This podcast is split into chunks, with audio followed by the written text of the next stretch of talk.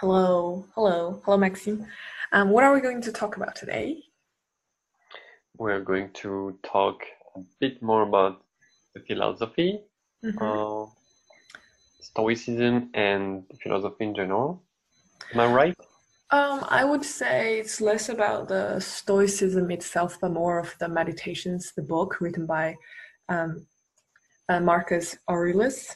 Mm, I probably won't really go that deep into Stoicism itself, but more of uh, from the book one in the Meditations, the book, some of the quotations that we want to share with everyone.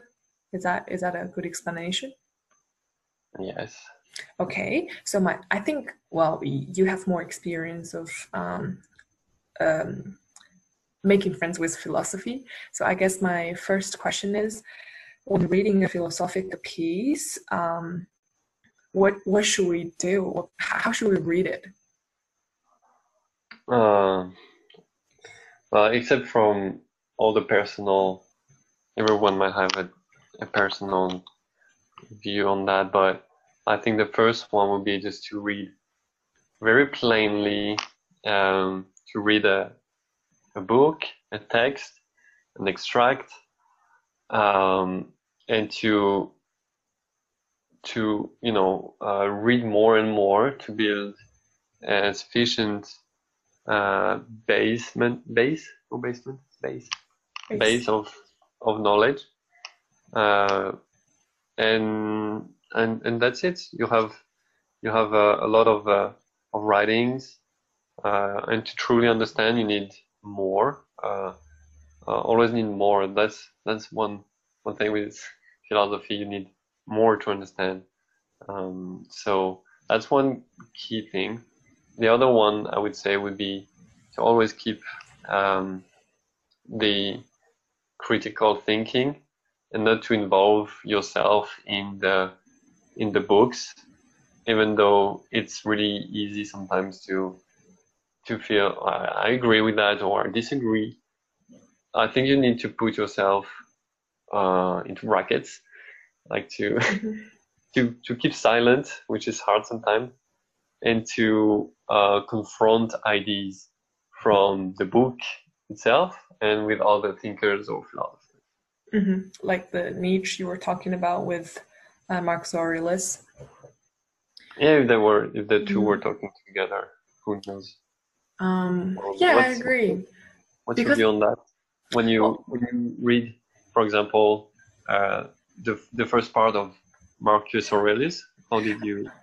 I feel I had a wrong approach, mm, or let's say I got confused because I heard someone talking highly about Stoicism, so I think, oh, probably that's the the one I should follow. So when I read it at the very beginning, the first book of the Meditations, I feel, oh, this is right. Oh, I should do that. It's so reasonable, and I naturally connected some of the sentences to the wrongdoing that I had in the past. So I would kind of praise the book that much till I listened to one of the review of Stoicism, um, talking kind of some other ways. Um, did I realize that probably I shouldn't fully dive myself um, into the belief of Stoicism, but rather, as you said, probably uh, for people having different uh, goals of reading the book, uh, we should have different ideas. Probably, uh, first of all, the one one group may be um, to learn the history through the philosophical piece, right? By reading uh, the meditations, you would be able to know um, uh, th- that period of time when um, a lot of uh, the the empire started to rise rather than small tiny cities. So you would see how people view that. Um, um, and what kind of troubles they had in their mind uh, to keep the peace. And but the second uh, perspective is probably really seeking happiness or seeking mental or spiritual um, satisfaction.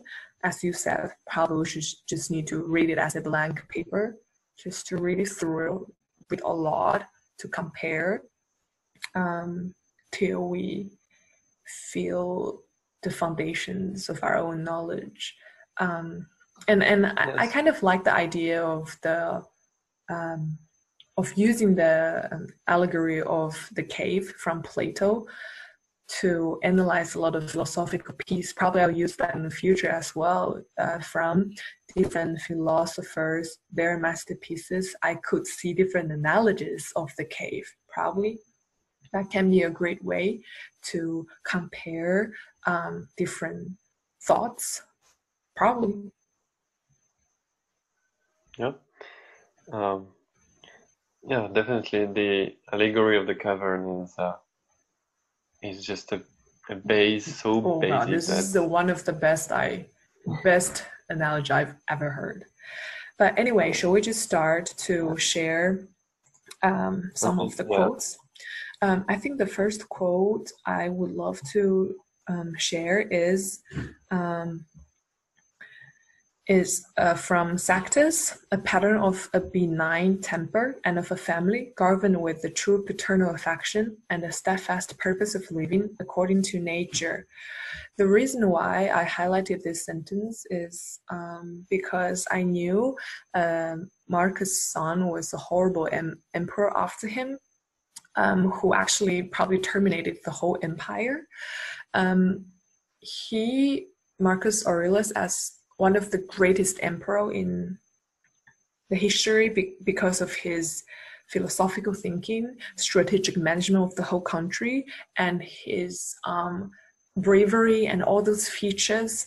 Um, couldn't even teach his son well, and this kind of gave me an answer why he didn't really pass along the the virtue virtual virtual to his son. It's like he let his son be being his nature.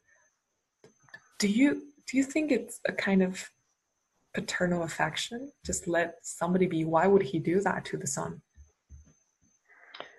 Uh, well, there are possibly many reasons.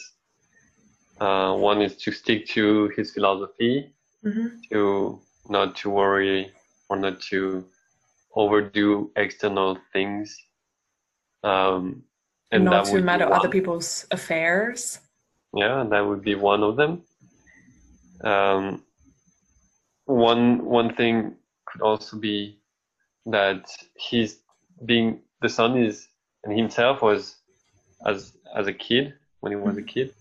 Uh, they are being taken care by lots of people, mm-hmm. um, lots of teachers and people change. Um, so there could be lots of reasons why this happened, but definitely one thing that is striking me in the in this is um, that there there is a lack of affection uh, and towards a member of your family and toward your son it's it's something super hardcore I would also say, as you said earlier, um, as the emperor, he probably already had a lot of things to worry about. So that would uh, probably motivate him to keep the nature of a lot of other things so as to ease the burden that he really has the control over. um, probably, but that's something um, that shocked me because uh, for a lot of parents nowadays, they would um, pass along the values that they found um, useful and correct to the next generations and would try to save them, save the kids a lot of trials and errors along their own way. So that's something I feel very different.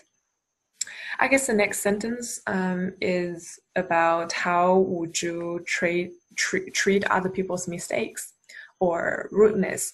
Um, he said, um, avoid censoring others or flouting at their at them for barbarism um, or any false pronunciations. Instead, you should um, dexterously to pronounce the words as they ought. In my answering, approving, or arguing the matter without taking direct notice of the mistake. It's like uh, if you said, How are you? Instead of saying, Hey, it's not how are you, it's how are you. I would just simply answer you with, Oh, I'm doing great. How are you?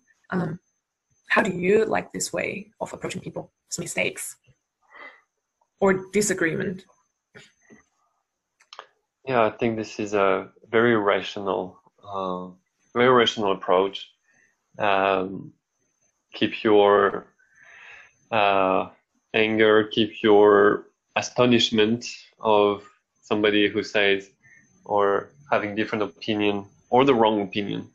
Um, if you believe it's wrong, uh, keep your energy to not uh, confront, not argue, but rather doing, as you said, uh, dexterously.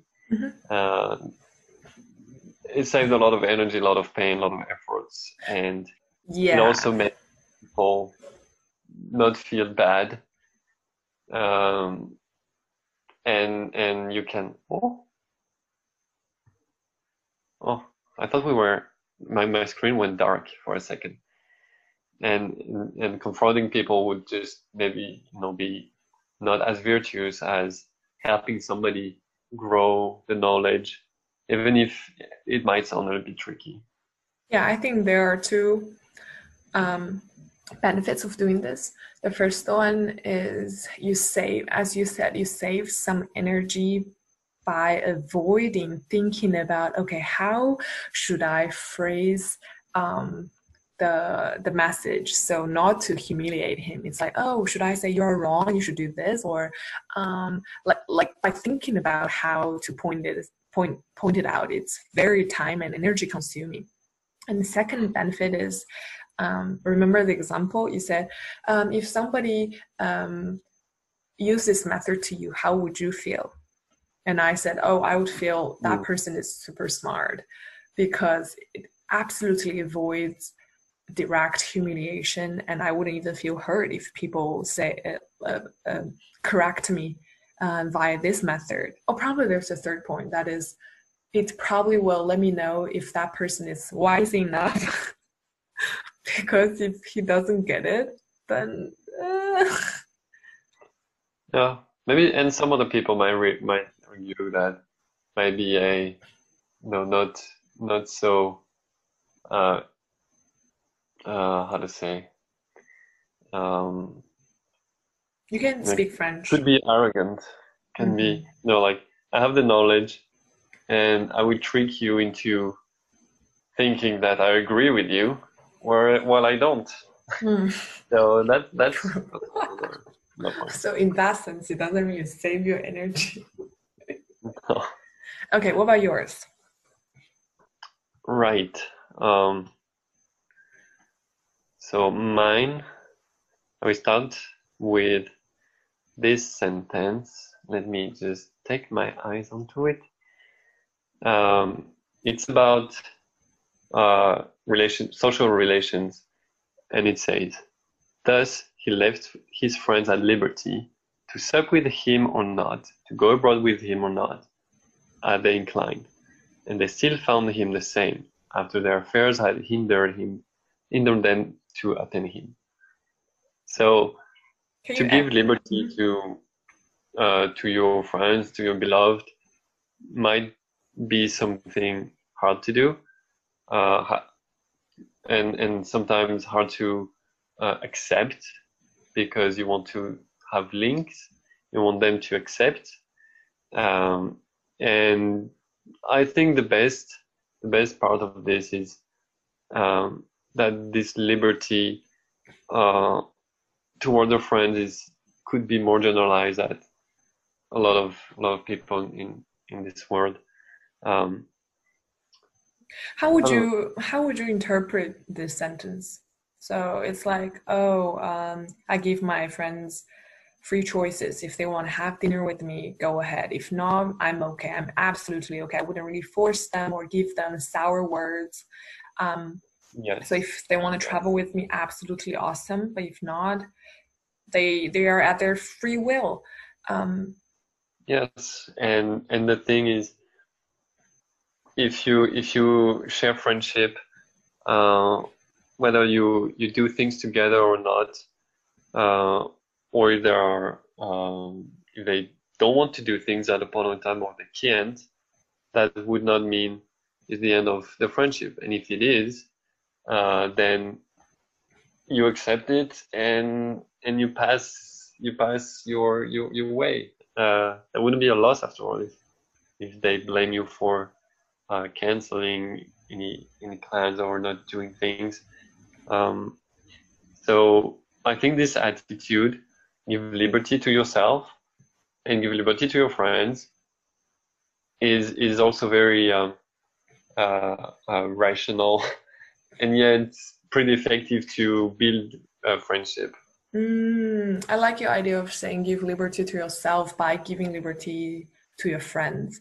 On one hand, well, in terms of giving liberty to, your, to yourself, it's more likely to be letting go of the friends who just don't care about you anymore.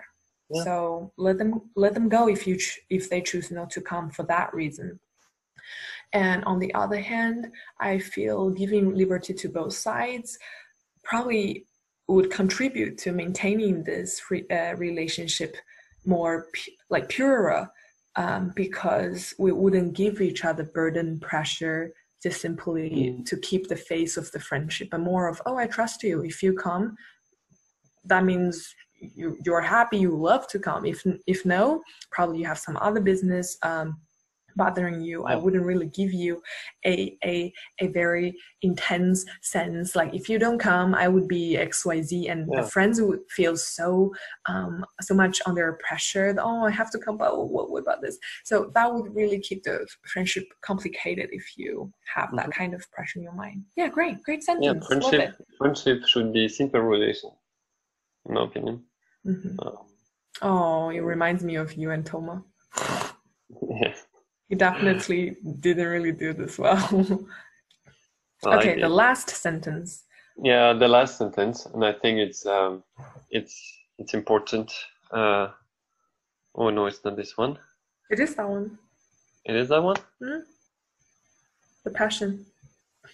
In all oh, things to have no, power. Was that one? Uh, can I? Okay, sure. so yeah, that that sentence uh, it's uh, about uh, who Mark Aurelius is uh, has been influenced by. Mm-hmm. He said, uh, "I must thank that I met with the discourses of Epictetus, and Epictetus um, was a Greek. He was a slave. He was born a slave. Then he went to Rome. He moved there, um, and he was one of the main influencer of Stoicism. Um, and the fact that there was there is no remaining uh, writing from Epictetus uh, makes this book that we're citing here and in, in reading uh, makes it a uh, the heritage of of Epictetus actually. Um, that his philosophy is is clearly um, a way of life and not just some theoretical thinking. So that's why it's also uh, super important when we read this book. Mm-hmm. It's easy to to feel, oh yeah, that's right, I should do that because it's more a way of life. And Epictetus uh, clearly um, taught us a lot of things through uh, Marcus Aurelius. I find Marcus it very. Aurelius. I find so, it very yeah, that's why I just wanted to highlight this one. I find it very impressive to see um, Epictetus as a slave back then and Aurelius as the emp- emperor mm-hmm. um, could share so much things in common and share so much value. Mm. Um, yeah. yeah. Yes, and and what I, it really impresses me with the old ancient um, philosophy is that they are uh, they remain. That's it's incredible.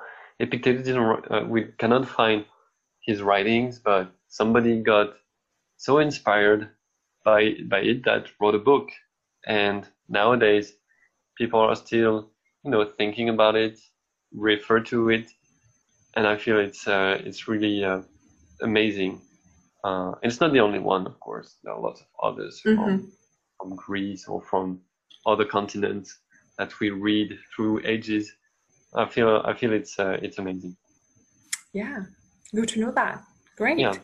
Um, Sure, Yeah. we can we can choose some uh, or highlight some other from other continents, maybe from from China. Hey, Sure, there there are similarities, I think, um, among those theories. Even uh, it's not theory, uh, mindsets and philosophies, um, even at very similar period of time.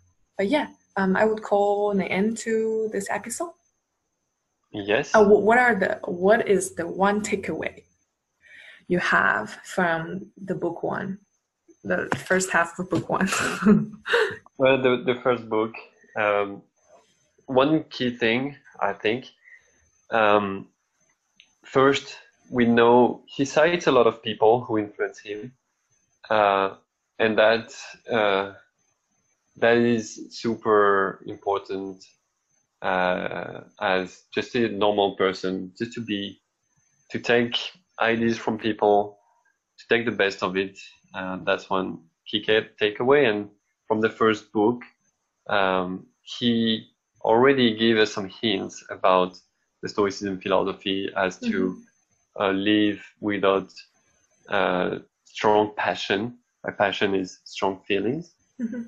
and to live to not be bothered by external elements. So that's my key takeaways uh, so far. Mm, stay I'm really- focused and keep Mm, away from yeah, other distractions. Yeah. And what's what's yours? Um, I like the quotes you you chose for friends. That really made me think, rethink about my friendship and a lot of concerns I used to have with my friends. Sometimes, if they hang out with others, uh, not inviting me or not even, yeah, just that. Now I think, yeah, that's their choice. They have their liberty to do that. They have a reason behind it that they didn't have a chance to share with me. I shouldn't be bothered by their choice because I choose them as my friends. So I so this friendship should be be built on purity rather than pressure and cons- like assumptions, um, stuff like that. Not to be bothered and not really bother my friends because of um, the pressure I have. So I kind of impose a kind of tones onto them later. Mhm. Yeah, that's great. I love it. Thank you so much.